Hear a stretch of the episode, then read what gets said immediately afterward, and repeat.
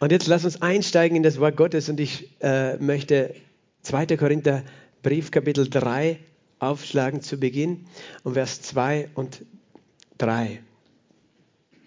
2. Korintherbrief, Kapitel 3, Vers 2 und 3. Hier steht folgendes: Unser Brief seid ihr, eingeschrieben in unser Herzen und erkannt und gelesen von allen Menschen. Von euch ist offenbar geworden, dass ihr ein Brief Christi seid, ausgefertigt von uns im Dienst, geschrieben nicht mit Tinte, sondern mit dem Geist des lebendigen Gottes, nicht auf steinerne Tafel, sondern auf Tafeln, die fleischene Herzen sind. Amen. Sage mal, ich bin ein Brief Christi. Und wenn du Christi vielleicht nicht so gut verstehst, dann sage ich einfach, du bist ein Brief von Jesus. sage mal, ich bin ein Brief von Jesus. Das sagt uns das Wort Gottes. Ihr seid ein Brief Christi oder ein Brief von Jesus Christus. Du bist ein Brief. Du bist geschrieben. Und das ist ein Geheimnis. Wir sind Briefe von Jesus Christus. Und wo ist das geschrieben? In unseren Herzen. Hineingeschrieben ist etwas von Jesus. Er schreibt etwas in unsere Herzen. Und du bist ein Brief den Jesus schreibt, sagt hier diese Stelle. Und wir sind gelesen sozusagen von äh, allen Menschen. Du bist ein Brief von Jesus und alle Menschen können lesen von Jesus, wenn sie dich anschauen. Sie können dich anschauen und sie können lesen von Jesus, einen Brief. Das ist eine interessante Sache, oder? Menschen möchten Jesus kennenlernen und sie können ihn durch dich kennenlernen, weil du ein Brief von Jesus Christus bist. Und das ist wirklich ein Geheimnis, von dem Paulus hier redet. Manchmal denken wir, die Bibel gebraucht einfach nur Symbole, damit wir Dinge besser verstehen. Aber es sind sehr oft nicht nur Symbole, sondern Realitäten. Realitäten, die wir noch gar nicht verstehen in Wirklichkeit. Dass tatsächlich etwas geschehen ist mit uns, den Gläubigen, nämlich dass jemand geschrieben hat, wo geschrieben hat, in unserem Herzen, nicht mit Tinte, nicht mit Tinte, nicht auf steinerne Tafeln, das werden wir später noch erklären, sondern durch den Heiligen Geist. Der Heilige Geist schreibt auf unsere Herzen. Sage mal zu deinem Nachbarn, der Heilige Geist ist heute am Schreiben. Er schreibt auf dein Herzen. Er schreibt auf dein Herzen, durch den Geist des lebendigen Gottes wird etwas auf unser Herz geschrieben. Weißt du, das ist der Grund, warum ich predige. Paulus hat auch gepredigt, oder? Und er sagt, durch seinen Dienst hat er dem Heiligen Geist die Möglichkeit gegeben, auf die Herzen der Menschen zu schreiben. Gott möchte auf unser Herzen etwas schreiben. Halleluja. Und weißt du, er hat immer gute Worte. Er schreibt keine Drohbriefe, er schickt auch keine Briefbomben oder Pakete, sondern er schreibt Liebesbriefe. Halleluja. Er schreibt einen Liebesbrief an dich. Er schreibt einen Liebesbrief in dein Herz. Amen. Und das tut er durch wen? Durch den Heiligen Geist. Oh, der Heilige Geist ist heute Morgen hier. Der Heilige Geist ist heute Morgen hier. Ich muss dich daran erinnern. Der Heilige Geist ist hier. Erinnere jemanden neben dir. Weißt? Der Heilige Geist ist hier. Du sagst, wo ist er? Du kannst ihn nicht sehen, denn er ist ein Geist, okay? Der Heilige Geist, aber er ist Geist. Geist ist nicht Materie, also ist er unsichtbar für deine natürlichen Augen. Aber er ist hier, Halleluja. Und der Heilige Geist möchte etwas tun. Er möchte etwas schreiben in unsere Herzen heute. Und ich schreibe mit euch eine Geschichte in unsere Herzen. Äh, und zwar beginnen wir hier bei Paulus, der das ja auch geschrieben hat, in der Apostelgeschichte im neunten Kapitel glaube ich, gar nicht so lange her, dass ich das gelesen habe, aber ich möchte es heute auch nochmal lesen. Ab Vers 1. Apostelgeschichte Kapitel 9. Paulus, der damals noch Saulus heißt. Und von ihm ist hier die Rede. Und ich lese ab Vers 1 bis 18. Saulus aber schnaubte immer noch Drohung und Mord gegen die Jünger des Herrn, ging zu dem hohen Priester und er bat sich von ihm Briefe nach Damaskus. Siehst du, da geht es auch um Briefe. Äh, an die Synagogen, damit, wenn er einige, die des Weges wären, fände, Männer wie auch Frauen, er sie gebunden nach Jerusalem führe. Als er aber hinzog, geschah es, dass er sich Damaskus näherte. Und plötzlich umstrahlte ihn ein Licht aus dem Himmel. Und er fiel auf die Erde und hörte eine Stimme, die zu ihm sprach, Saul, Saul, was verfolgst du mich? Er aber sprach, wer bist du, Herr? Er aber sagte, ich bin Jesus, den du verfolgst. Doch steh auf und geh in die Stadt, und es wird dir gesagt werden, was du tun sollst. Die Männer aber, die mit ihm des Weges zogen, standen sprachlos, dass sie wohl die Stimme hörten, aber niemand sahen. Saulus aber richtete sich von der Erde auf. Als er aber seine Augen öffnen, öffneten, als sich seine Augen öffneten, sah er nichts. Und sie leiteten ihn bei der Hand und führten ihn nach Damaskus. Und er konnte drei Tage nicht sehen und er aß nicht und trank nicht. Es war aber ein Jünger in Damaskus mit Namen Hananias und der Herr sprach zu ihm, in einer Erscheinung. Hananias. Er aber sprach, siehe, hier bin ich, Herr. Der Herr aber sprach zu ihm, steh auf und geh in die Straße, welche die gerade genannt wird, und frage im Haus des Judas nach einem mit Namen Saulus von Tarsus. Denn siehe, er betet. Und er hat im Gesicht einen Mann mit Namen Hananias gesehen, der hereinkam und ihm die Hände auflegte, damit er wieder sehend werde. Hananias aber antwortete, Herr, ich habe von vielen über diesen Mann gehört, wie viel Böses er deinen Heiligen in Jerusalem getan hat. Und hier hat er Vollmacht von den hohen Priestern, alle zu binden, die deinen Namen anrufen. Der Herr aber sprach zu ihm, geh hin. Denn dieser ist mir ein auserwähltes Werkzeug, meinen Namen zu tragen, sowohl vor Nationen als Könige und Söhne Israels. Denn ich werde ihm zeigen, wie vieles er für meinen Namen leiden muss. Hananias aber ging hin und kam in das Haus und er legte ihm die Hände auf und sprach, Bruder Saul, der Herr hat mich gesandt, Jesus, der dir erschienen ist auf dem Weg, den du kamst, damit du wieder sehend und mit Heiligen Geist erfüllt werdest. Und sogleich fiel es wie Schuppen von seinen Augen und er wurde sehend und stand auf und ließ sich taufen. Amen. Vater, ich danke dir für dein Wort. Ich danke dir, dass dein Wort lebendig ist. Ich danke dir, dass dein Wort erfüllt ist mit deinem Geist und mit deiner Liebe. Und ich danke dir, dass du dein Wort heute schreibst auf unsere Herzen. Ich danke dir, dass du zu uns redest und dass du uns auch die Augen öffnest, nämlich die Augen unseres Herzens, dass wir erkennen, Herr, welche wunderbare Liebe du zu uns hast.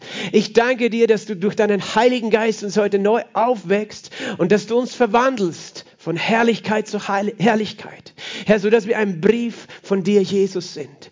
Zur Ehre deines Namens für Menschen, damit sie dich kennen und errettet werden. Vater, wir loben und preisen dich in Jesu Namen. Amen. Amen. Heißt, so ist es. Ich glaube es. Paulus war auf dem Weg, damals hieß er noch Saulus, weil er hatte sich noch nicht bekehrt. Er war ein Mensch, der, weißt du, er war ein Pharisäer, ein Jude, der das Wort Gottes, die Schriften der Juden ganz genau kannte. Er, er liebte sie auch, weißt du, er studierte sie von klein auf, hat es sie gelernt.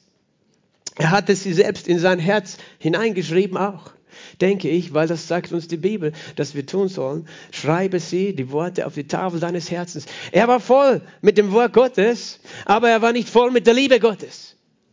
Er war voll mit Gottes Wort, so sehr, dass er gesagt hat, das ist falsch, was diese Christen, von denen ich gehört habe, erzählen. Diese Christen, die da herumlaufen, jetzt auf einmal überall aus dem Boden sprießen wie, wie Pilze. Und überall gibt es auf einmal diese Christen, die sagen, Jesus Christus ist Herr, die sagen, er ist auferstanden aus dem Toten, er ist Gott, er ist der Messias. Nein, das kann nicht sein. Er war ein Gotteslästerer, das war seine Meinung, weil er kannte das Wort und er wusste, was das Wort sagt. Und nein, Gott kann doch nicht ein Mensch werden. Wie kann Gott ein Mensch werden und, und dann am Kreuz sterben? Unmöglich, das kann nicht der Erlöser sein. Und wie kann der das sein? Weil der hat ja am Sabbat geheilt. Am Sabbat darf man nicht arbeiten. Alle möglichen Argumente, weil er kannte das Wort, weißt du. Und er verfolgte die Gemeinde. Er war jemand, der den Menschen gesagt hat, diese Christen, die müssen wir alle ausrotten. Das ist eine Sekte, die zerstören unser Judentum. Hast du gewusst, dass die ersten Christen alle Juden waren? Ich möchte das immer wieder in Erinnerung rufen. Die ersten Christen waren alle Juden. Es gibt Leute, die haben ein Problem mit Juden. Ich sage dann, solltest du gut überlegen. Jesus war auch ein Jude. Und er ist ein Jude. Wir haben einen jüdischen Erlöser. Amen. Er ist ein Jude. Und Petrus, Paulus, Johannes, das sind alles Juden. Die erste Gemeinde war nur jüdisch. Leider haben viele Juden später dann das Evangelium nicht mehr angenommen. Aber die Zeit wendet sich. Ich habe euch erzählt, ich habe einen Freund, der ist auch Jude. Paulus war blind in seinem Herzen.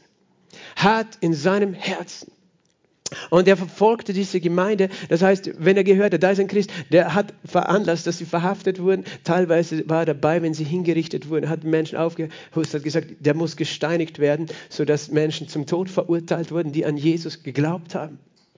Die erste Verfolgung geschah von den Juden gegen den Christen in Jerusalem. Und in dieser Zeit, weißt du, war Paulus äh, war nicht zufrieden, nur in Jerusalem Christen zu, äh, einzusperren, sondern er hat gehört, auch in Damaskus gibt es Christen. Damaskus im heutigen Syrien. Und da muss ich hin, die muss ich einsperren. Gott sei Dank für Jesus. Er hat eingegriffen in diese Situation. Als Paulus auf dem Weg nach Damaskus war mit Briefen, damit er auch dort das Recht hatte, einfach Menschen zu verhaften, er war auf dem Weg nach Damaskus. Und ich glaube, das steht jetzt nicht im Text, aber ich glaube, etwas ist geschehen. Die Gemeinde hat gebetet. Ich bin ganz sicher, dass die Gemeinde gebetet hat. Die haben ganz viel gebetet. Weil was kann die Gemeinde tun, wenn sie bedrängt wird, weißt du? Ich bin froh, dass sie nicht das Schwert genommen haben oder irgendein Attentat geplant haben auf Paulus. Wenn sie das getan hätten, weißt du, wir hätten heute sein Evangelium nicht empfangen. Gott hat einen Plan gehabt, der war anders. Und manchmal wollen wir zu den Waffen vielleicht kommen, kämpfen oder denken, wir müssen uns irgendwie verteidigen. Nein, unsere Waffe ist das Gebet. Halleluja. Die Gemeinde, die betet, ist mächtig. Halleluja. Du bist, du hast eine Macht im Gebet. Gott gibt uns diese Macht als Gemeinde. Und die Gemeinde hat gebetet. Das glaube ich. Es steht nicht hier, aber wir sehen es, dass sie gebetet hat. Sie hat nämlich auch gebetet, als Petrus verhaftet wurde von Herodes. Und sie haben gebetet, einmütig. Und sie sind nicht, weißt du, ist interessant, die, Gemeinde ist nicht demonstrieren gegangen. Oh, wir brauchen unsere Freiheitsrechte, unsere Grundrechte. Ich, bin nicht gegen Demonstrieren. Ich sage nur, wir haben eine andere Art und Weise, dass das Reich Gottes auf die Welt kommt. Es kommt nämlich nicht durch politischen Willen. Es kommt nur von einem. Die sind nicht demonstrieren gegangen, die ersten Christen, oder in Jerusalem. Haben wir nichts davon gelesen? Protestieren hätte eh nichts gebracht, weil die wären alle niedergemetzelt worden von den Römern. Aber sie haben gewusst, es geht ja gar nicht um das, weil das ist ja nicht, das Äußere ist ja nicht unser Problem, sondern wir haben einen unsichtbaren Feind und den kannst du nicht mit Plakaten beeindrucken. Verstehst du? Diesen unsichtbaren Feind kannst du nicht mit Wahlplakaten oder sonst was beeindrucken. Diesen unsichtbaren Feind, weißt du, da begegnest du im Lobpreis, Halleluja, in der Anbetung. Wir beten ihn an, wir preisen ihn. Und Gott fängt an zu wirken. Gott fängt an zu wirken. Die Gemeinde hat gebetet und etwas ist geschehen. Wie gesagt, das ist jetzt, es steht nicht in der Bibel, dass die Gemeinde gebetet hat. Ich glaube es. Du kannst es anderer Meinung sein. Du kannst sagen, es war einfach eine souveräne Entscheidung von Jesus, Paulus zu erscheinen. Kann auch deine Meinung sein, ist auch nicht falsch. Aber ich glaube, da ist etwas geschehen. Wie auch immer, Gott hat eingegriffen und Jesus ist erschienen. Am Weg. Halleluja. Jesus ist erschienen auf dem Weg, auf dem Paulus war. Saulus hieß er damals nach Damaskus durch die Wüste. Jesus ist erschienen. Sag mal, Jesus ist erschienen. Wie kann er erscheinen? Ich frage dich umgekehrt, wie kann er nicht erscheinen? Er ist lebendig und nicht tot. Halleluja. Er lebt und deswegen kann er auch sich offenbaren. Nur ein toter Gott kann nicht erscheinen. Aber Jesus ist kein toter Gott, er ist ein lebendiger Gott und er kann erscheinen. Und was mich beeindruckt an dieser Geschichte ist, wie Gott in einem Augenblick sozusagen, in wenigen Momenten oder Tagen, in dem Fall waren es auch drei Tage noch dazwischen, die dann passiert sind, einen Menschen so verwandeln kann, so umdrehen kann. Ein Mensch, der so böse war in seinem Herzen vor dem andere alle Angst gehabt haben, weißt du, wie Gott einen Menschen so umdrehen kann. Das ist ein Wunder. Ein absolutes Wunder. Das nennt man das Wunder der Bekehrung. Es ist das größte Wunder. Vielleicht bist du heute da und du brauchst ein Wunder für deinen Körper, Heilung, Gesundheit, ein Wunder in deinen Finanzen. Ich sage dir, vergiss niemals das größte Wunder, das du je erlebt hast, nämlich, dass du gläubig geworden bist. Dass du heute an Jesus glaubst, ist ein Wunder. Und wenn du noch nicht an Jesus glaubst, dann ist das das größte Wunder, das du brauchst, dass du verwandelt wirst von ihm, dass du dich bekehrst, dass du umkehrst zu ihm, dass du an ihn glauben kannst. Das größte Wunder, dass du Jesus empfangst. Ein neues Leben, ein ewiges Leben und in den Himmel kommst. Halleluja. Vergiss nie, wenn du heute errettet bist, das, das größte Wunder hast du schon erlebt. Ich bin errettet. Halleluja. Weil du warst hoffnungslos verloren. Ich auch. Nicht nur Paulus war hoffnungslos verloren. Obwohl er hielt sich für, Hoffnung, äh, für den Besten von allen. Er hält sich für den, der das Wort Gottes besser kannte als alle. Aber er war hoffnungslos verloren. Hoffnungslos ohne Jesus. Aber wir sind nicht ohne Jesus und darum sind wir nicht hoffnungslos. Amen. Jesus ist ihm erschienen auf dem Weg. Und er kann es tun. Weißt du, es gibt Menschen, die mir das persönlich erzählt haben wie Jesus ihnen erschienen ist. Mir ist Jesus nicht erschienen in einer Vision oder als Person physisch. Ich habe mich bekehrt, er, ist, er hat mein Herz berührt. Ich habe verstanden in meinem Herzen, dass er lebt, auch wenn ich ihn nicht gesehen habe. Aber ich kenne Geschichten und ich habe mittlerweile, ich kann es dir gar nicht aufzählen, wie viele, aber Menschen haben mir persönlich erzählt ihre Geschichten, wie sie Jesus gesehen haben. Und nicht nur in einer Vision oder in einem Traum. Weißt du, der Mann, der, den wir nächste Woche zu Gast haben, der Daniel, der ein Jude ist. Er war ein Jude und ist ein Jude, aber war jemand, der nicht einmal an Gott glaubt. Er war kein religiöser Jude, sondern ein Jude, der, das nennt man dann Agnostiker, jemand, der sagt, es ist mir egal, ob es Gott gibt oder nicht, weil ich lebe sowieso nach meinen eigenen Regeln, so, so wie viele Menschen das tun. Und ähm, eine ganz interessante Geschichte. Auf jeden Fall er war Professor auch in Jerusalem für Geschichte. Sein Spezialgebiet war Holocaust-Geschichte. Er hasste die Österreicher und die Deutschen. für das, weil er kannte die Geschichte, kannte sie gut. Aber eine Frau, die aus der Gemeinde war, wo ich mich bekehrt habe, namens Elisabeth, sie lebte zu der Zeit in Jerusalem. Sie war dort als Missionarin hingegangen, als junges Mädchen und hatte jahrelang gebetet, dass Gott ihr einen Mann geben würde. Und weißt du, sie war Österreicherin. Und dieser Daniel, eines Tages in seinem Zimmer, in seinem Wohnzimmer, so hat er es erzählt, so habe ich es in Erinnerung, vielleicht habe ich nicht alle Details ganz richtig, ist Jesus vor ihm gestanden, den er nicht kannte, an den er nicht glaubte. Und er hat gesagt, die Frau, mit der du jetzt gerade ausgehst, das ist nicht die richtige für dich. Ich habe eine andere Frau für dich. Und das hat sie ihm gezeigt in, in einer Vision, nämlich diese Frau, die er noch gar nicht kannte. Und er hat in einem Augenblick Jesus gesehen, der mit ihm geredet hat. Der hat mir er hat erzählt, in einer Woche hat er die ganze Bibel durchgelesen und sich bekehrt. Ähm, äh, und, und kurz nachher hat eine Studentin in der Vorlesung ihm eine Telefonnummer gegeben, die, die er anrufen sollte. Und das war genau Elisabeth. Und Gott hat es eingefädelt, dass er sie kennengelernt hat. Und er, sie haben sich verliebt. Und sie sind nach Österreich gekommen im Jahr 2003 das erste Mal, weil er wollte ja nie nach Österreich. Aber er war dann Christ. Und sie wollten ihre Heimat besuchen und auch die Heimatgemeinde. Und ich war gerade eine Woche lang oder so, eine oder zwei Wochen, ich kann es nicht genau sagen, gläubig geworden. Vor zwei, zwei Wochen vorher war ich gläubig. Für mich war die große Offenbarung, dass Jesus lebt und nicht weit weg ist. Weil für mich war Jesus, ja, er ist irgendwo vielleicht ganz weit weg im Himmel. Aber du kannst ihn nicht erleben, weißt du. Aber ich war in die Gemeinde gekommen, in eine Gemeinde wie die, ein bisschen kleiner. Und ich habe gespürt, hier ist Jesus da. Er ist da. Er lebt. Er ist nicht weit weg. Er lebt. Ich möchte auch mit ihm leben. Ich möchte, dass er mein Freund ist. Ich habe noch gar nicht verstanden, dass ich ein Sünder bin, der eigentlich verloren ist und der gar keinen Anspruch hat, zu sagen, Jesus sei mein Freund. Aber Jesus war so barmherzig. Er hat mein Gebet gehört und er ist mein Freund geworden und mein Herr und seit damals lebe ich mit ihm. Aber eben, es war für mich ganz neu, dass Jesus lebt, dass er nahe ist, dass, weil, weil Gott ist ja so ungreifbar für uns, so weit weg.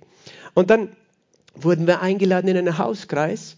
Hauskreis ist eine Gruppe von Christen, die sich auch dann nicht nur am Sonntag hier, sondern auch unter der Woche in den Häusern trifft, um gemeinsam zu singen, zu beten, füreinander da zu sein, Gemeinschaft zu haben. Wir haben viele Hauskreise. Ich bin so dankbar für jeden Hauskreis und Hauskreisleiter, weil das ist so wichtig, weil du am Sonntag kannst du zwar gemeinsam mit uns Gott anbeten, aber du brauchst auch Menschen, mit denen du dein Leben teilst. Amen. Wo du hingehen kannst, wo du sagen kannst, ich habe eine Not oder helft mir oder ich, bra ich brauche jemanden, mit dem ich reden kann. Und das ist schwer mit 200 Leuten oder 150 Leuten, aber weißt du, mit fünf Leuten geht das besser. Und Gott möchte jedem von euch einen Platz geben. Wenn du noch keinen hast, draußen ist eine Hauskreis-Infotafel, dann such dir einen Hauskreis, einen Pass. Und wenn du sagst, ich möchte einen gründen, dann sprich mich an. Es gibt Bedarf. Amen. Das war jetzt nur so nebenbei, ist nicht das Hauptthema heute. Aber ich war in diesem Hauskreis zu Gast, das zweite Mal. Und genau an diesem Mal ist Daniel und Elisabeth auch in diesen Hauskreis gekommen. Und sie haben ihre Geschichte erzählt. Insbesondere Daniel hat seine Geschichte erzählt. Und ich hatte noch nie gehört von jemandem, dem Jesus einfach so erschienen war. Und ich war so, ich bin da sprachlos gesessen, wie Daniel sein Zeugnis erzählt hat. Und ich bin ihm so dankbar. Gott hat sein Leben total verändert. Und heute hat er einen prophetischen Dienst und seit eben damals, 20 Jahre ist es jetzt, sind wir Freunde und kennen uns. Und, und er hat mich sehr oft sehr viel ermutigt. Das war jetzt, wisst ihr, wer das ist, der nächste Woche kommt. Okay, habe ich ein bisschen auch noch Werbung gemacht. Aber ich wollte erst sagen, Jesus ist real und er erscheint Menschen. Und du sagst, ja, warum erscheint er mir nicht? Weiß ich nicht. Aber zu Thomas hat er gesagt, du glaubst nur, weil du mich siehst. Glückselig sind die, die nicht sehen und doch glauben. Also ich bin glückselig, Halleluja, weil ich nicht sehe und doch glaube. Das hat Jesus gesagt. Also ich muss ihn jetzt nicht sehen, obwohl ich freue mich so sehr, wenn ich ihn sehe, von Angesicht zu Angesicht. Amen. Halleluja. Was für ein Tag. Was für eine Sehnsucht in meinem Herzen, ihm von Angesicht zu Angesicht gegenüberzustehen. Amen. Aber ich weiß, er ist jetzt auch hier. Halleluja. Und weißt, andere haben mir solche Geschichten erzählt. Ein Mann, der war damals auch in St. Pölten, der war ein Flüchtling, ein kurdischer Flüchtling, er kam aus Persien und dort, er war Maler, Kunstmaler und er hat mir persönlich seine Geschichte erzählt, weil er hat in unserem Gemeindegebäude gewohnt. Ich habe gesagt, Parvis, wie bist du gläubig geworden? Er hat gesagt, weißt du, ich, ich bin Maler, ich bin in meinem Zimmer gesessen habe gemalt. Auf einmal ist Jesus gekommen in mein Zimmer und hat mit mir gesprochen. 30 Minuten hat er mit mir gesprochen. Und er hat gesagt, ich soll nicht in dieses Gotteshaus gehen von dieser Religion, sondern ich soll die Bibel lesen. Und so habe ich mich bekehrt. Und er ist einer von ganz vielen aus diesem Kulturkreis, die solche Erfahrungen, solche Erlebnisse haben. Und wenn du das für dich neu ist, geh einfach ins Internet, auf YouTube. Jesus ist so vielen Menschen schon persönlich erschienen, manchen auch in Traum, manchen in einer Vision. Aber er hat mir erzählt, er war wach, weißt du, er ist gesessen in seinem Zimmer und hat Jesus ist gekommen, hat mit ihm geredet. Ich kann das nur so wiedergeben, weißt du, ich gebe es dir jetzt aus zweiter Hand wieder. Er hat mir es aus erster Hand erzählt. Und, und er ist nicht der Einzige. Eine Frau hat mir aus Oberösterreich erzählt, sie war auch noch nicht lange gläubig. Sie hat gesagt, sie ist spät in der Nacht nach Hause gekommen, hat sich in ihr Bett gelegt. Auf einmal was, hat sie gemerkt, es ist so hell, hat sie aufgeschaut, ist Jesus da gestanden in ihrem Zimmer und hat sie angeschaut. Weißt du, Du kannst jetzt sagen, glaube ich nicht. Ich sagte nur, wie sie mir das erzählt hat. Ich habe geglaubt, weißt du, mein ganzer Körper fängt zu zittern, weil ich gespürt habe, die Wahrheit, die sie ausgesprochen hat. Halleluja. Und, und, und, und so weiter. Und es war immer wieder, haben Menschen mir solche Geschichten erzählt. Ich weiß, dass Jesus lebt. Amen. Und er, er kann so viel tun, weißt du. Er war so gnädig, dem Paulus zu erscheinen, dort auf dem Weg. Und er hat gesagt, Saul, Saul, was verfolgst du mich? Saul, Saul, was verfolgst du mich? Es hat gegen den Stachel auszuschlagen. Weißt du, Paulus weiß ja gar nicht, hat gedacht, er hat die Christen verfolgt. Weil Gott, ich bin ja dein Freund, aber die Christen sind unsere Feinde. Gott hat gesagt, nein, du bist mein Feind geworden. Du verfolgst mich.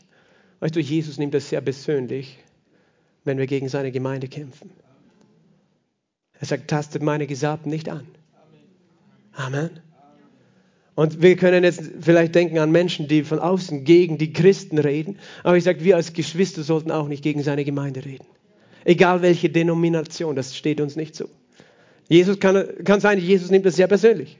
Weil seine Gemeinde ist seine Braut und er ist verliebt in seine Braut. Amen. Er liebt seine Braut. Und niemand redet schlecht über seine Braut. Oh, da hast du ein Problem mit ihm. Weißt du, wenn jemand verliebt ist und du redest schlecht über seine Braut, das mag er gar nicht. Also wir reden gut übereinander. Amen. Einzeln Auch über die Gemeinden, weil es steht uns nicht zu, einander zu verurteilen. Jesus ist der Richter. Amen. Er nimmt das sehr persönlich. Warum verfolgst du mich? Und, und was dann geschehen ist, er, das Licht war so hell. Du kannst es ja nochmal für dich in Ruhe lesen. Paulus konnte, also die Augen aufmachen, konnte nichts mehr sehen. Die Männer, die bei ihm waren, die haben die Stimme gehört, die haben gar nichts gesehen. Und Paulus war total verwirrt. Total verwirrt. Was, was ist das? Mein ganzes Leben, ich war so überzeugt, dass ich alles weiß. Verstehst du? Ich rede heute auch noch von dem Herzen. Vor zwei Wochen habe ich über das Herz geredet, wenn du dich erinnerst.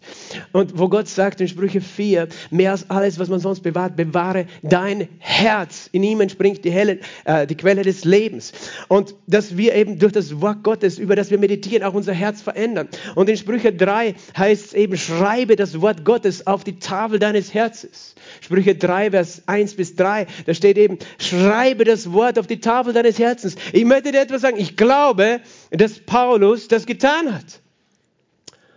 In Vers 3 vielleicht, wenn du weitergehst. Ich glaube, dass Paulus voll mit dem Wort war, aber es war nicht die Offenbarung da und es war nicht das Evangelium, das er hatte, sondern das Wort, das er gesehen hat, das, das hat ihn blind gemacht, weil es war ein Wort, weißt du, das geschrieben war auf steinerne Tafeln ursprünglich.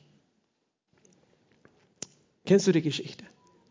Das Volk Israel in der Wüste war, nachdem sie aus Ägypten ausgezogen sind, kamen sie zum Berg Sinai und haben von Gott die zehn Gebote empfangen. Gott hat sie vom Himmel gesprochen. Diese zehn Gebote. Und dann ist Mose auf den Berg gestiegen. Und er war 40 Tage auf dem Berg. Und dort auf dem Berg hat er zwei Tafeln empfangen mit den Geboten Gottes. Und diese Tafeln waren ein übernatürliches Geschenk Gottes.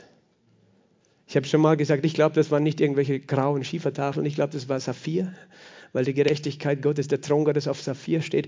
Ist meine Meinung, meine Interpretation, nicht die dogmatische Auslegung, aber ich glaube, dass das schöne Tafeln waren. Aber weißt du, die Bibel sagt uns, ähm, ich zeige dir diesen Vers in 2. Mose, weil das müssen wir manchmal erst sehen. Äh, 2. Mose, Vers 32, 15, da steht, Tafeln beschrieben, auf ihren beiden Seiten, vorne und hinten waren sie beschrieben, Vers 16, 2. Mose 32, Vers 16. Diese Tafeln waren Gottes Werk und die Schrift, sie war Gottes Schrift, auf den Tafeln eingegraben.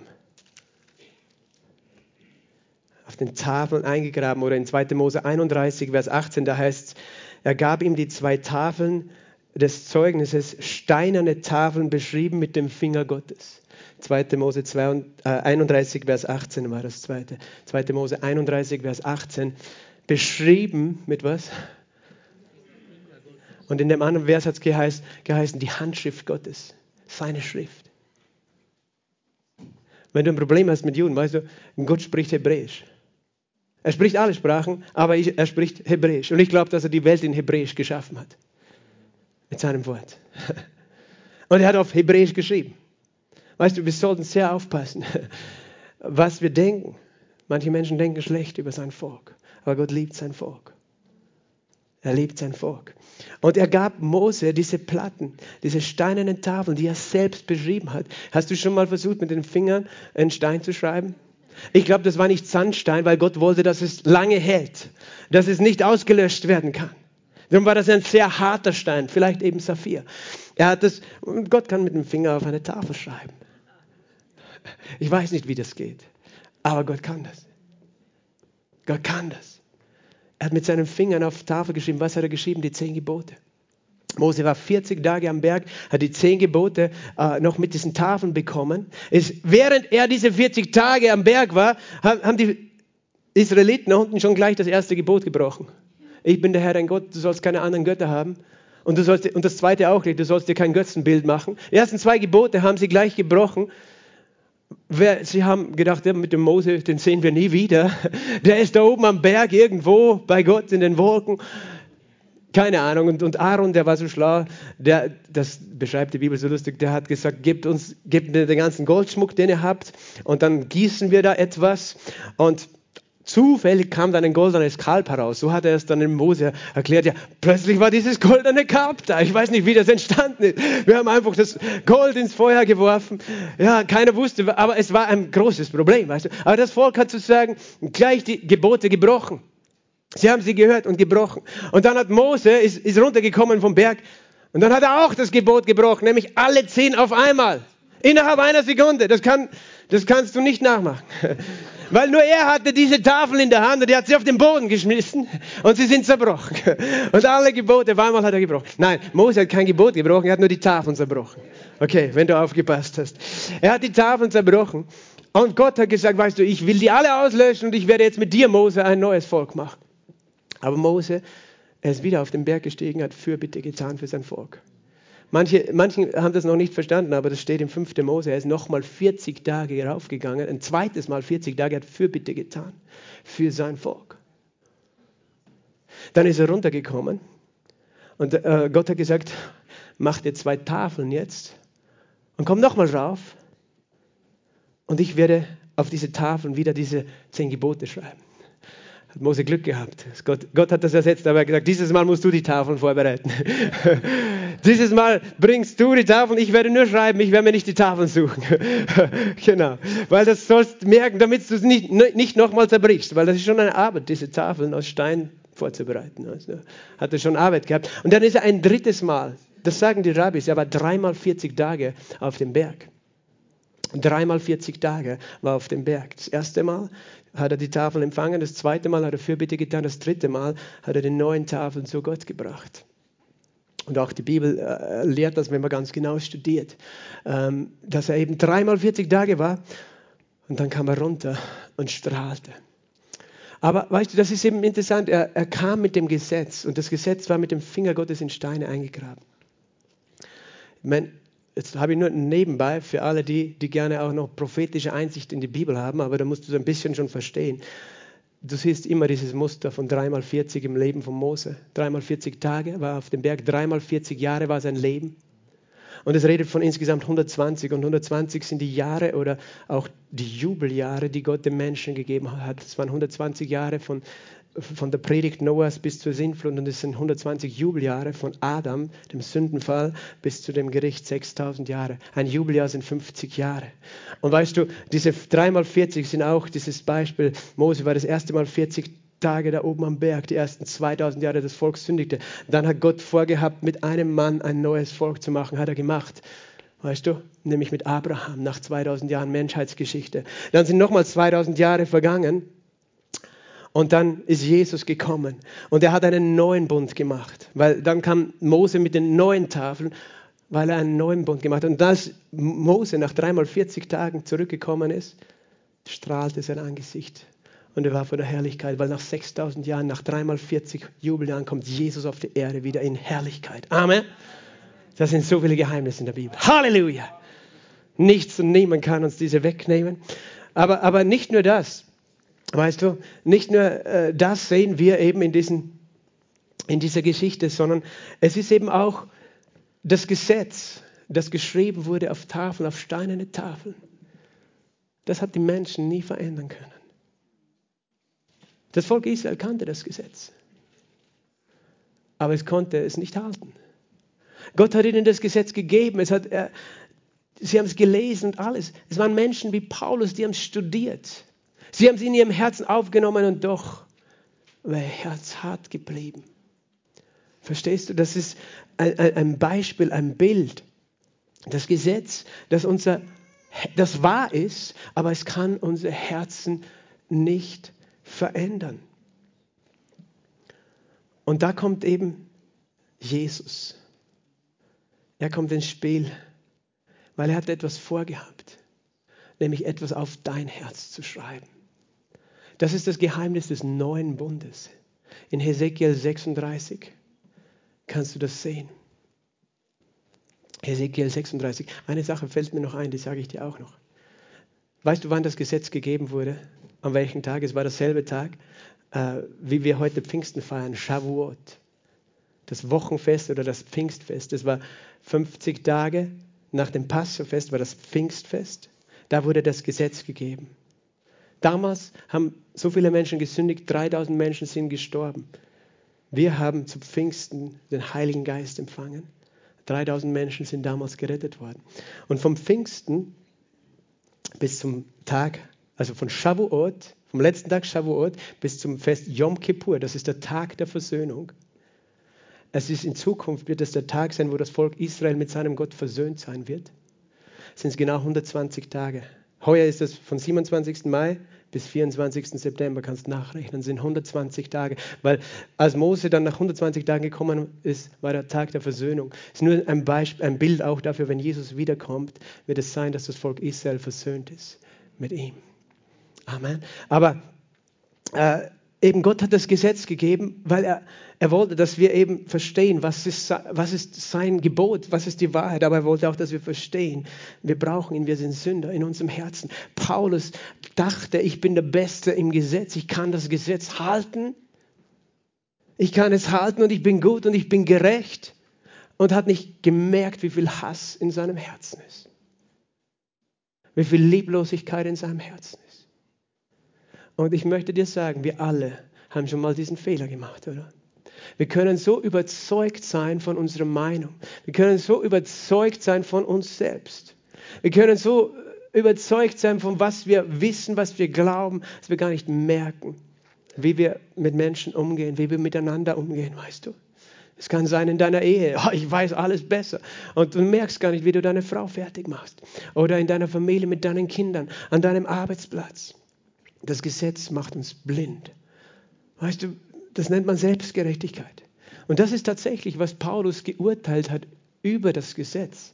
Kannst, kannst auch nachlesen, im zweiten Korintherbrief sagt er, der, weil Mose kam von diesem Berg runter, nach diesen 120 Tagen, nachdem er das dritte Mal oben war, kam er runter und er strahlte.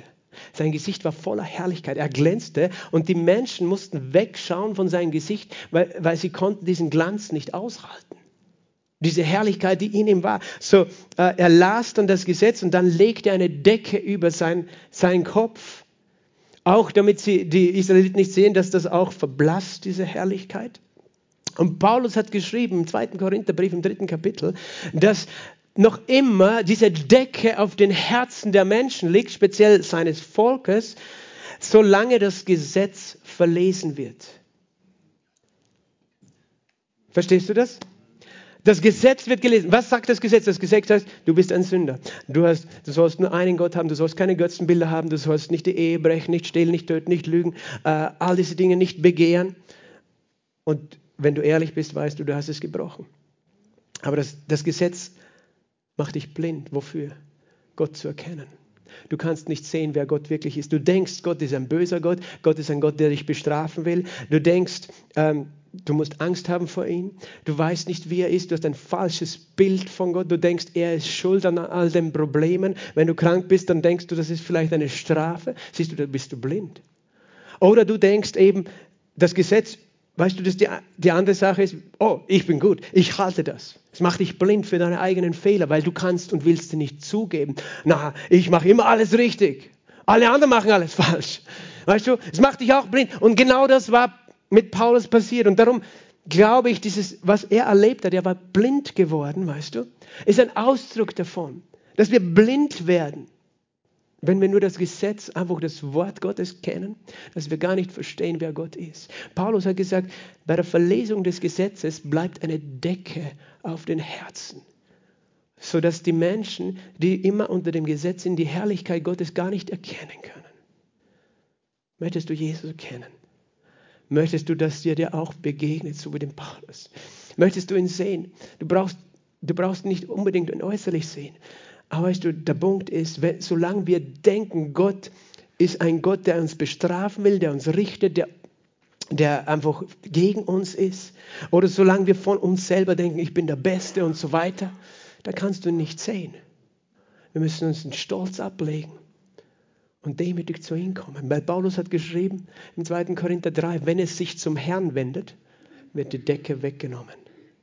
Wenn es sich zum Herrn wendet. Wenn auf einmal dein Blick weggeht von, oh, du sollst, du darfst nicht und so weiter. Wer ist Jesus? Wer ist Jesus? Dann wird die Decke weggenommen und du kannst sehen. Amen. Aber es braucht jemand, der dir hilft, dorthin zu schauen. Und das ist der Heilige Geist.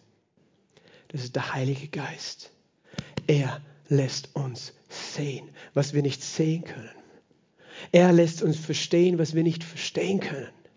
Er ist der Helfer. Und das ist der große Unterschied zwischen dem alten Bund und dem neuen Bund. Weil Gott hat gesagt, und jetzt komme ich zurück in Hesekiel 36, 26 und 27, er hat gesagt, ich werde euch ein neues Herz geben. Ich werde das steinerne Herz aus euren Inneren entfernen, ein fleischendes hineinlegen. Ich werde meinen Geist in euer Innerstes geben meinen Geist in euer Innerstes. Halleluja. Gott hat es gesagt, ich werde meinen Heiligen Geist da hineingeben und ich werde machen, Halleluja, dass sie in meinen Geboten leben. Das heißt nicht, ich werde sie zwingen, sondern ich werde machen, ich werde das bewirken. Das, was das Gesetz auf den Tafeln nicht bewirken konnte. Nämlich, dass die Menschen auch danach gelebt haben. Das bewirkt Gott durch seinen Heiligen Geist weil er dieses Gesetz, und das steht im Jeremia 31, 33, er hat gesagt, ich werde meinen Geist euch geben und ich werde meine Gebote in euer Herz hineinschreiben, schau, und werde sie auf ihr Herz schreiben. Gott schreibt auf unser Herz. Halleluja, er schreibt auf unser Herz. Und das ist das, was den großen Unterschied macht. Und das tut er durch wen? Durch den Heiligen Geist. Er schreibt etwas auf den Herz. Er hat im alten Bund mit seinem Finger auf einem Stein geschrieben. Aber er sagt, das hat nicht funktioniert. Aber jetzt schreibe ich mit meinem Finger in dein Herz. Und das ist der Finger des Heiligen Geistes, durch den er etwas in dein Herz schreibt. Und nichts und niemand kann das wegnehmen aus dem Herzen. Weißt du, Gott ist ein Gott der Hoffnung und er will uns eine Hoffnung geben. Hast du schon mal versucht, ein guter Mensch zu sein? Hast du schon mal versucht, ein guter Christ zu sein? Hast du schon mal bist du schon mal gescheitert darin? Hast du schon mal versucht, ein guter Ehemann, eine gute Ehefrau zu sein, eine gute Mutter, ein guter Vater? Du hast dich so bemüht und dann hast du es doch nicht geschafft. Weißt du, wie frustrierend es ist, wenn du denkst, ich muss es durch das Gesetz schaffen, weil ich sollte so sein, ich sollte so sein, ich sollte ein besserer Arbeitnehmer sein, ein besserer Ehemann, ein besserer Vater, weißt du? Und du weißt eigentlich alles, was richtig ist. Du kennst das Gesetz außen, aber es ist nicht in dein Herz. Es kommt nicht von selber. Und das ist, wenn wir ohne den Heiligen Geist leben. Und auch als Christ kannst du ohne den Heiligen Geist versuchen zu leben und denken, ich muss mich anstrengen. Weißt du, und das ist ein großer Unterschied zwischen dem Neuen Testament und dem Alten Testament. Weil ich habe dir schon gesagt, im Alten Testament heißt Gott sagt, du sollst mein Wort auf dein Herz schreiben. Aber im Neuen Testament sagt er, ich schreibe es auf dein Herz. Halleluja. Huh, ich bin nicht klug genug, weißt du, das zu tun, was Gott in meinem Leben tun möchte. Ich bin nicht klug genug. Ich bin nicht gut genug. Ich bin nicht stark genug. Weißt du, er möchte etwas auf mein Herz schreiben, was ich selber da gar nicht hineinbringe. Und das war mit Paulus, weil Paulus war ja so vertieft in das Gesetz, aber eigentlich war es nicht in seinem Herzen. Es war nicht die Liebe Gottes in seinem Herzen. Und dann war er blind. Und weißt du, was dann geschehen ist? Also Paulus war drei Tage blind. Und Jesus war so gnädig. Er hat einen einfachen Menschen genommen namens Hananias, ein Jünger ein Jünger. Es war nicht irgendwie der gesalbte Prediger von Damaskus, ein einfacher Jünger. Und zudem hat der Herr gesprochen in einer Erscheinung. Also dem ist Jesus nicht physisch erschienen, aber in einer inneren Vision oder einfach mit geschlossenen Augen hat Jesus vor sich gesehen. Ich möchte nur sagen, du kannst ein einfacher, du sagst, ich bin nicht Paulus, dann wird Jesus mir nicht erscheinen. Vielleicht bist du ein einfacher Jünger, eine Jüngerin. Jesus möchte dir erscheinen. Er hat gesprochen in einer Erscheinung zu diesem Hananias. Und er hat ihm Dinge gesagt, die er gar nicht wissen konnte. Er hat gesagt, da ist dieser Saulus. Der Hananias war gut informiert, weißt du. Der Mossad hat damals schon funktioniert. Der ist ja Geheimnis. Sie haben genau gewusst, der ist schon auf dem Weg, der Paulus. Wir haben schon gehört, da kommt einer, der will uns alle einsperren. Also die waren wirklich gut informiert. Ich bin wirklich beeindruckt. Ohne Handy, ohne SMS, ohne Internet. Die haben die Info schon gehabt. In Damaskus. Noch bevor Paulus dort angekommen ist. Wir haben gehört, der wollte in Damaskus uns allein. Der hat ihm genau gesagt, wo der wohnt. Schau, in der und der Straße. Und er betet gerade. Und das hat Paulus gesehen. Aber weißt du, das, Hananias war verwirrt, weil er hat sich gedacht, geht nicht, Jesus, das ist ein ganz ein böser Mensch. Ich kenne diesen Menschen, der ist ganz böse. Der will uns alle einspielen. Der hat so viel Leid zugefügt einer Gemeinde. Weißt du, niemand von uns hat wirklich, eben, wir, wir tun es schwer zu glauben, dass Gott ein Herz so verändern kann. Weil wir eben oft manchmal wirklich nicht an Wunder glauben. Aber das ist das größte Wunder, dass Gott ein Herz verändern kann in einem Augenblick. Dass er das Herz eines Saulus zum Paulus gemacht hat. Und wir sollten nie aufhören, das zu glauben, für uns selbst und füreinander, dass Gott alles kann. Gott allein verändert Herzen. Er allein kann Herzen verändern. Halleluja. Und auch wenn du selber frustriert bist und dir denkst, ich kann mich nicht verändern, Gott. Das ist schon mal dann jemand das gesagt, du veränderst dich nie, du bist immer dasselbe, noch immer machst du es so und noch immer. Weißt du, du könntest sagen, ich bin so frustriert. Aber Gott, Halleluja, Gott ist der, der Herzen verändert. Wie? Er schreibt in unser Herzen einen Brief. Halleluja. Und das ist der Brief seiner Liebe. Jesus hat angefangen, in das Herz des Paulus zu schreiben, er in Maschinen ist, weil er hätte ihn auch auf der Stelle hinrichten können. Stattdessen hat, hat er ihm einfach das Leben geschenkt, ein neues Leben. Und weißt du, das Erste, was Jesus wollte, geh zu ihm leg ihm die Hände auf, damit er wieder sieht. Und es ist nicht zu sehr um seine physische Sicht gegangen, weil ich glaube, die Augen waren in dem Sinn nicht ähm, krank oder so, sondern ich glaube, dass die, die blinden Augen ein, Auge, ein, ein, ein Abbild seines blinden Herzens waren. Paulus wusste, ich, ich dachte, ich kenne Jesus, aber ich kenne Gott, also ich kenne Gott, ich kenne ihn überhaupt nicht, ich bin blind. Und Hananias wurde hingeschickt. Und Hananias kam herein zu Paulus und hat gesagt, Bruder Saul, der Herr hat mich gesandt, der dir erschienen ist auf dem Weg. Und er hat gesagt, sei sehend, damit du wieder sehend und mit Heiligen Geist erfüllt wirst damit du sehen kannst und mit dem Heiligen Geist erfüllt wirst. Und nicht nur damit du mit den Augen siehst, sondern damit du mit dem Herzen siehst. Und er fügt hinzu, mit dem Heiligen Geist erfüllt wird. Aha, es ging Jesus um diese eine Sache, um den Heiligen Geist. Er hat gewusst, das, was Paulus braucht, den Heiligen Geist. Er hat so viel von, sein, von meinem Wort, aber hat keine Ahnung von meinem Geist. Er braucht meinen Heiligen Geist. Und er ist so gnädig, er schickt diesen Hananias hin mit dieser Botschaft. Der legt ihm die Hände auf. Das heißt, es fiel ihm wie Schuppen von den Augen, nicht nur von seinen natürlichen Augen, sondern auch von seinem Herzen. Und er konnte sehen, ja, dieser Jesus ist tatsächlich der Sohn Gottes, der Messias. Und er stand auf, ließ sich taufen als Zeichen. Ich glaube und ich folge ihm nach. Er wurde in einem Moment ein Christ. Genauso jemand, den er vorher noch verfolgt hat. Wie war das geschehen? Es war der Heilige Geist. Amen. Es ist der Heilige Geist. Und ich möchte dir das deswegen sagen, weil wir müssen verstehen, wir haben einen Helfer. Wir haben jemand, der etwas bewirkt, was niemand von uns bewirken kann. Und das ist der Heilige Geist. Jesus hat das gesagt. Es war der Heilige Geist, durch den Menschen überhaupt errettet werden konnten. Und es ist der Heilige Geist. Paulus hat gesagt, wir schreiben euch aus einem Brief. Und wir schreiben in eure Herzen durch den Heiligen Geist. Mein Gebet ist es für uns alle, dass wir das empfangen. Dass wir ihn empfangen, dass wir ihn ehren, dass wir nicht versuchen, selber, Gott, ich muss mich verändern. Nein, Gott, schreibe du in mein Herz eine Wahrheit. Zu Pfingsten predigte Petrus vor 3000 Menschen oder mehr vielleicht, haben sich nur 3000 bekehrt. Aber er predigte, Jesus Christus ist Herr. Ihr habt ihn gekreuzigt, aber er ist auferstanden. Weißt du, was dann steht in, in Apostelgeschichte Kapitel 2? Da steht, als Petrus das redete, drang es ihnen ins Herz. In der Apostelgeschichte 2, vielleicht magst du diesen Vers rauf, in Vers 37, als sie das hörten, drang es ihnen durchs Herz. Nur der Heilige Geist kann hineinkommen mitten in dein Herz. Er dringt hinein, weißt du. Weil sonst predige ich und es perlt von uns ab. Du gehst da raus wie eine Ente, die sich abputzt und die, das Wasser tropft runter, du bist aber noch immer trocken.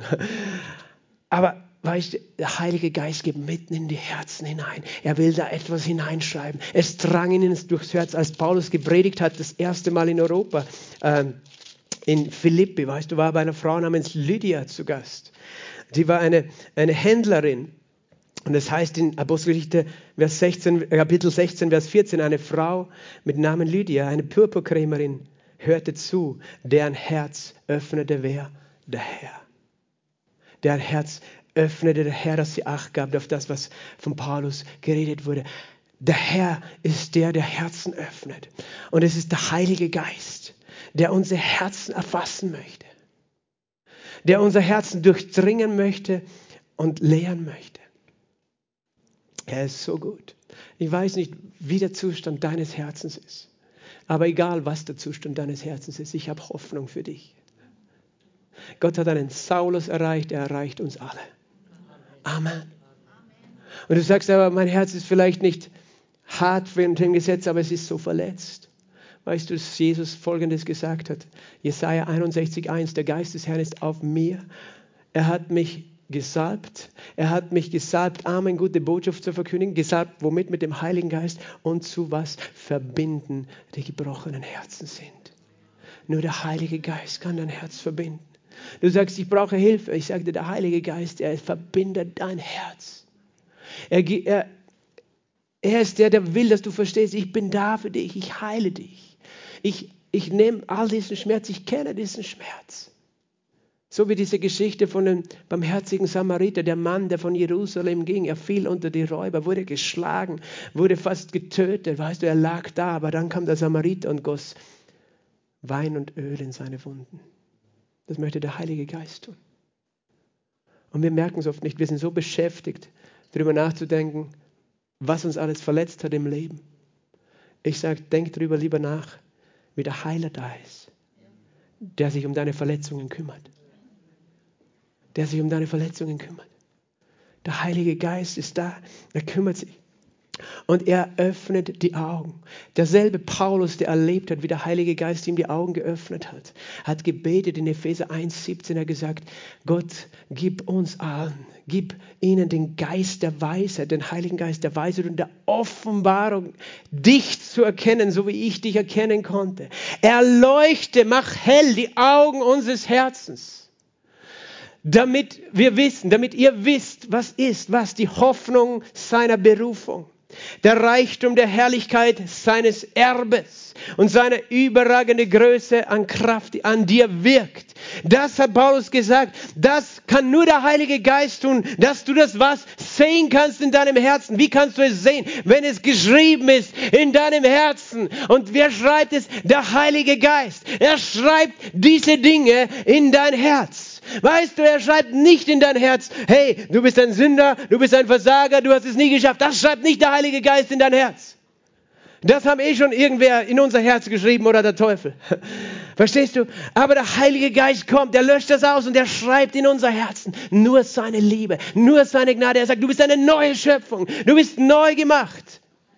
Vielleicht hast du das schon mal gehört. Mein Gebet ist, dass der Heilige Geist es in dein Herz schreibt dass du weißt, zu welcher Hoffnung du berufen bist, was dein Erbe ist.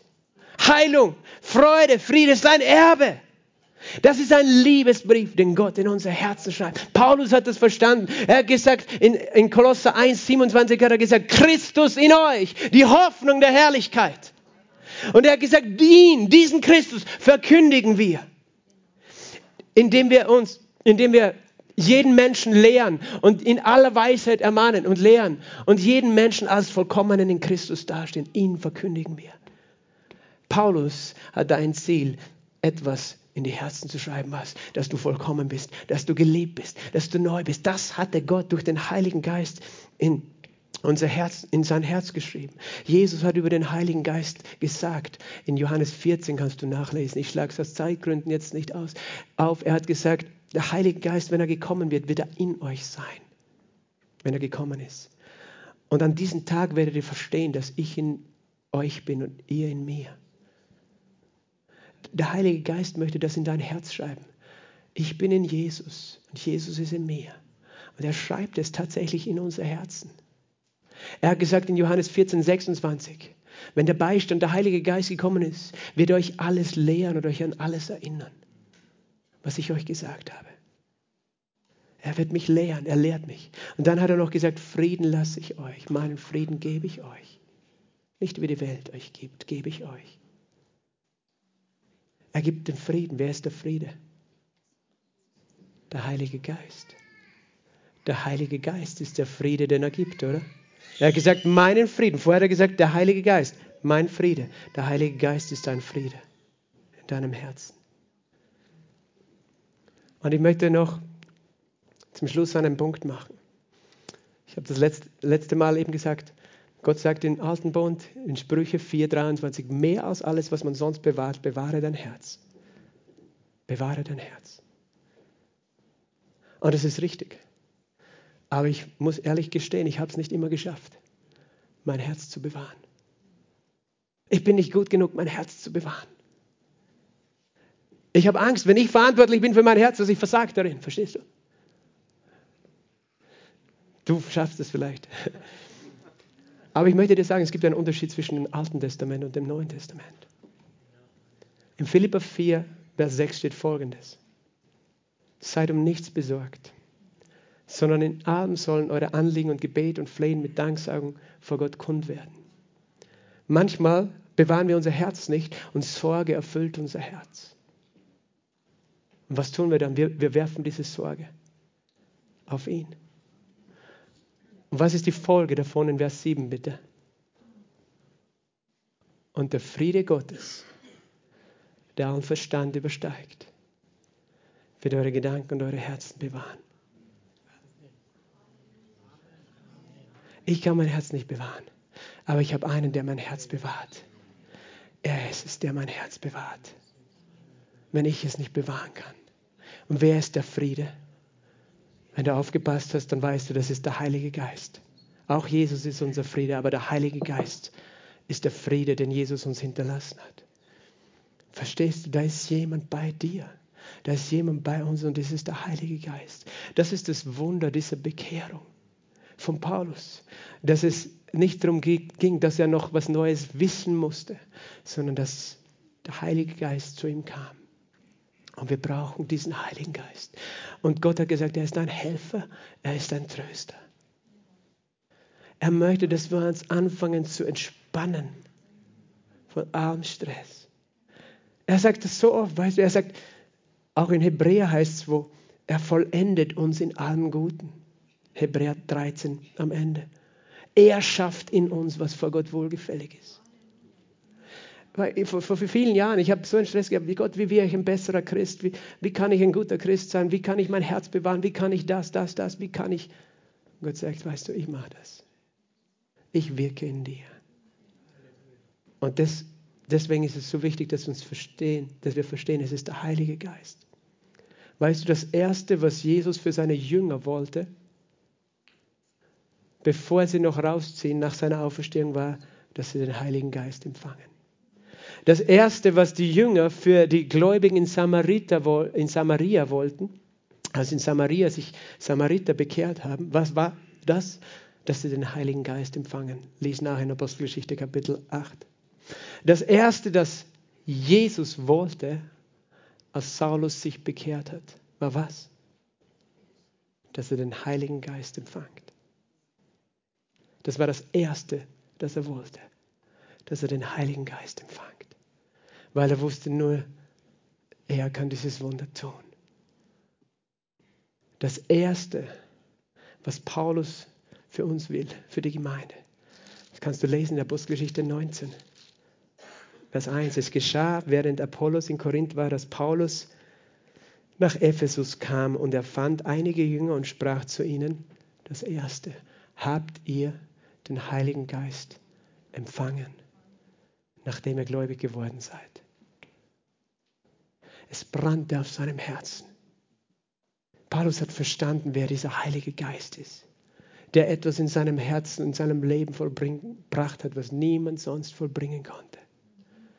Und es brennt auf meinem Herzen. Sie haben gesagt, wir haben noch nicht einmal gehört, ob der Heilige Geist überhaupt gekommen ist. Worauf seid ihr denn getauft worden? Ja, auf die Taufe des Johannes. Vielleicht bist du als Baby getauft worden, was auch immer. Paulus sagt, Du sollst an den glauben, der nach Johannes kommt. Das ist an Jesus. Als sie es aber gehört haben, ließen sie sich taufen auf den Namen des Herrn Jesus. Und als Paulus ihnen die Hände aufgelegt hatte, kam der Heilige Geist auf sie. und sie redeten in neuen Sprachen, wie der Heilige Geist ihnen gab auszusprechen. Amen. Glaubst du, dass das heute dasselbe ist? Weißt du, deswegen sind wir eine Pfingstgemeinde, weil wir sagen, Pfingsten, das war das Erste, wo Gott den Heiligen Geist ausgegossen hat. Und das ist das Wichtigste, was du am Anfang bekommst als Christ, die Erfüllung mit dem Heiligen Geist. Weil sonst ist dein Christenleben ein Krampf, wo du selber versuchst, alles zu schaffen, wo du selber versuchst, dein Herz zu verändern und du schaffst es nicht. Aber Gott schafft etwas in dir. Und das Einzige, was er braucht, ist offene Gefäße. Amen. Lass uns gemeinsam aufstehen. Halleluja. Lass uns gemeinsam aufstehen und ihm die Ehre geben. Halleluja. Ich möchte das Lobpreisteam oder Miriam auf die Bühne bitten. Halleluja. Danke, Vater. Danke, Vater. Danke, Vater. Danke, Vater, für deinen wunderbaren Heiligen Geist in unserer Mitte. Danke für den wunderbaren Heiligen Geist, den du uns gesandt hast, uns geschenkt hast, damit uns die Augen geöffnet werden damit wir verstehen, Herr. Danke, dass du deinen Geist gesandt hast, heute in unsere Herzen zu schreiben. Dinge, die nur du in unsere Herzen schreiben kannst. Wahrheit, die nur du in unsere Herzen schreiben kannst.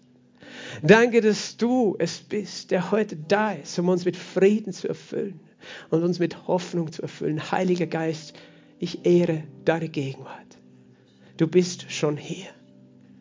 Und ich danke dir, dass du es bist, der uns zu dir zieht. Ich danke dir, dass du es bist, der uns überzeugt in unserem Herzen. Nur du kannst mit in unser Herz hineingehen heute Morgen. Und das ist jetzt gerade mein Gebet. Und ich sage, du hast heute die Möglichkeit, dein Herz zu öffnen weil ich weiß nicht, wo du gerade stehst, auf welcher Seite der Geschichte, auf der Geschichte von Saulus oder Paulus. Ob du sagst, ich habe das schon hinter mir, ich habe ein neues Leben, mein Herz kann Jesus sehen, ich glaube an ihn. Oder ob du sagst, nein, ich tue mir das schwer oder ich, ich lebe lieber mein eigenes Leben. Ich bin so überzeugt von mir selbst. Ich sage, der Heilige Geist ist heute hier und er möchte dich überzeugen von Jesus Christus. Nicht ich, der Prediger, nicht irgendeine Kirche, sondern Gott selbst möchte dir begegnen, so wie er Saulus auf dem Weg erschienen ist.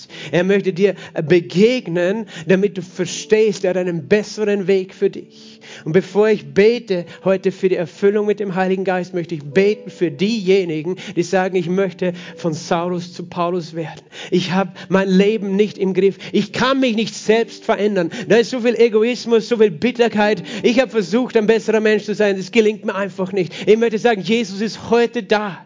Und wenn du dein Ja zu ihm gibst, dann gibst du ihm die Möglichkeit, etwas in dein Herz zu verändern. Amen. Etwas auf dein Herz zu schreiben. Und das, was er schreiben möchte, ist einfach, ich liebe dich. Ich liebe dich, mein Sohn, meine Tochter. Ich bin für dich. Und er möchte dir aufs Herz schreiben, was es heißt, dass er am Kreuz bezahlt hat mit seinem Blut für dich. Und vielleicht hast du noch nie mit ganzem Herzen diese Entscheidung getroffen. Aber ich weiß, du bist nicht zufällig heute hier im Saal oder im Livestream dann kannst du es jetzt tun. Und ich bitte dich, sag Ja zu Jesus. Gib ihm diese Möglichkeit. Kehr um zu ihm. Du brauchst ihn viel mehr, als dir bewusst ist. Aber er liebt dich viel mehr, als du verstehst.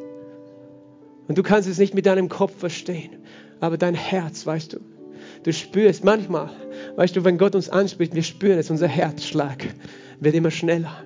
Und du weißt, Gott redet jetzt zu dir und der braucht deine Entscheidung, weil er zwingt uns nicht. Aber er ist hier mit seinem Heiligen Geist, weil er Menschen zu sich zieht heute. Und wenn du sagst, ich möchte Jesus empfangen, lass uns alle die Augen geschlossen halten. Dann leg eine Hand auf dein Herz, weil um das geht es. Und heb eine Hand zu Jesus. Da, wo du bist, als Zeichen deines Glaubens deiner Umkehr, auch im Livestream, wenn du bist. Und dann sprich dieses einfache Gebet zu ihm, sag einfach, Jesus, hier bin ich. Danke, dass du mich liebst und dass du mir gerade jetzt begegnest.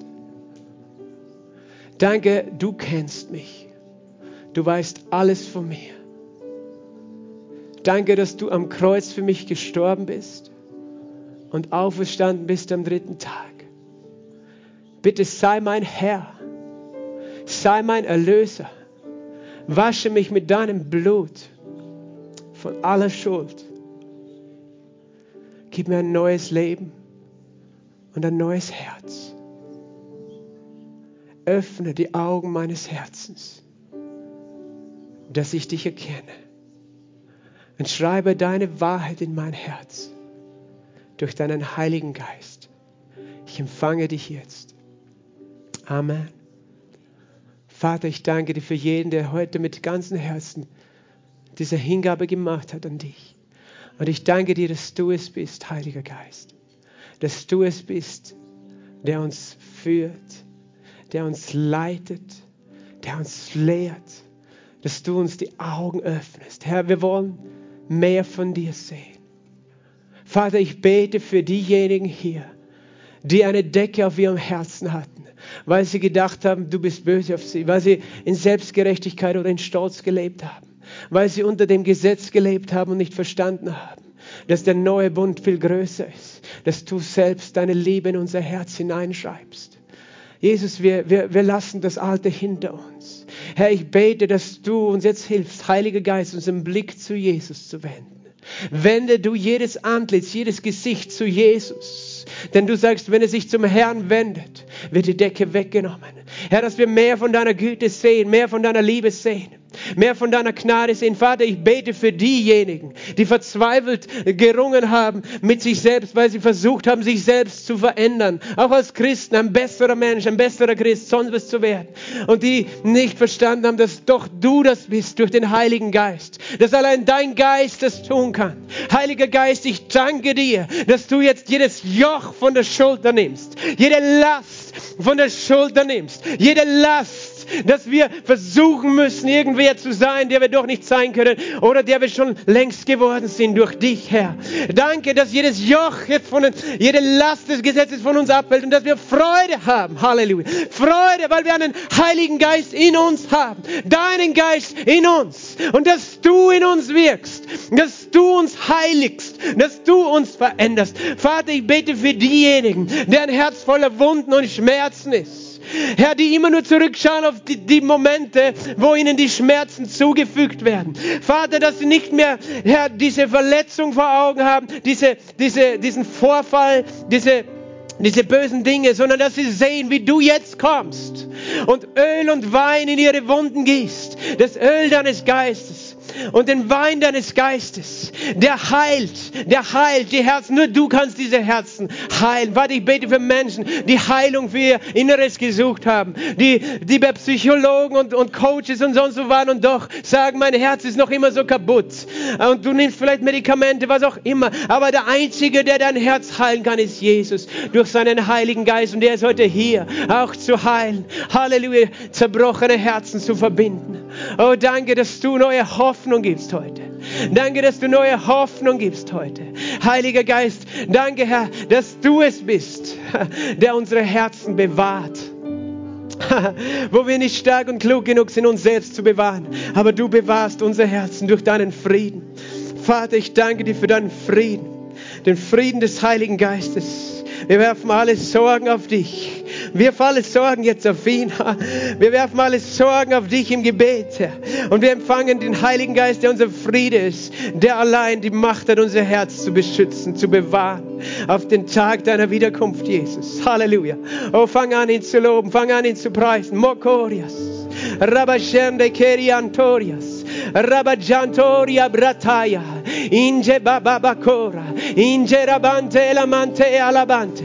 Heiliger Geist, wir ehren dich. Oh, wir danken dir für deine Hilfe jetzt, für deinen Beistand. Oh, Rabashataya. Da kommt neue Hoffnung, da kommt neue Freude, da kommt neues Leben, eine neue Vision, weil der Heilige Geist da ist. Halleluja. Rabakaya. Jebatoyo, Embajitaya, Jimanakaya, Injebrabato, Sibante, Labanto, Essevere, Ebente, Karapataya. Lass dich tragen, mein Kind. Lass dich tragen in meinen Armen. Lass dich fallen in meine Arme, denn ich halte dich und ich stärke dich. Du musst keine Angst haben. Ich bin da für dich und ich gebe dir Frieden und ich bewirke in dir. Und du wirst dich wundern und du wirst staunen über was ich für dich habe und was ich in dir tue. Hab keine Angst. Ich wirke schon längst. Halleluja. Siehst du es nicht, erkennst du es nicht. Ich öffne deine Augen und du wirst sehen, das Leben. Halleluja. Es wird sich verwandeln durch meine Gegenwart. Jeden Tag mehr, jeden Tag mehr von Herrlichkeit zu Herrlichkeit. Halleluja. Ich möchte diese Frage stellen. Bist du hier und du bist noch nicht mit dem Heiligen Geist erfüllt? Du bist noch nicht mit dem Heiligen Geist erfüllt. So wie Paulus gefragt hat, habt ihr den Heiligen Geist empfangen, als ihr gläubig geworden seid? Und wenn du sagst, ich weiß gar nicht, von was du redest, Pastor, dann sage ich, genau zu dir rede ich, weil für dich ist das, wenn du sagst, ich habe das noch nicht empfangen, woran erkennst du es? Paulus sagt, sie fingen an, in neuen Sprachen zu reden, in himmlischen Sprachen aus dem Herzen. Robokorie, Sende, Labakorie, Bandaya, Amraya, Labasonde. Und das ist für dich. Gott möchte dich erfüllen mit seinem Geist. Geist, voll machen mit seinem Geist. Wenn du das noch nicht empfangen hast, komm jetzt nach vorne. Komm jetzt nach vorne. Ich werde das machen, was Paulus gemacht hat. Ich werde meine Hände auf die legen, die das möchten. Und ich glaube mit dir, dass der Heilige Geist dich jetzt erfüllt.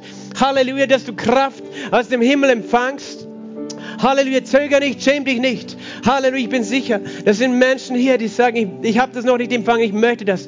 Weißt du, du musst nichts dafür bezahlen, Jesus hat bezahlt. Es ist der Glaube an Jesus, der dich qualifiziert. Komm jetzt nach vorne, komm jetzt nach vorne, zöger nicht. Ich gebe nochmal diese Gelegenheit. Oh, Halleluja, Bokoria Brate, schäm dich nicht. Weißt du, er möchte auch diese Scham wegnehmen, die uns oft zurückhält.